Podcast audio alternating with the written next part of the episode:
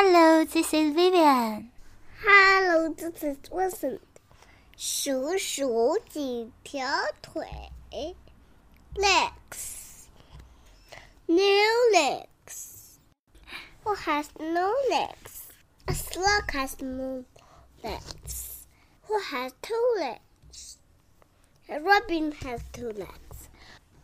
Who has four legs? Who panda has four legs. Who has six legs? A ladybug has six legs. Yes. Who has eight legs? Uh, a with the spider went out the spot. Down came a rain and all spiders out. Sunshine, drive all the rain. So the itty witty went out the spot again. Who has ten legs?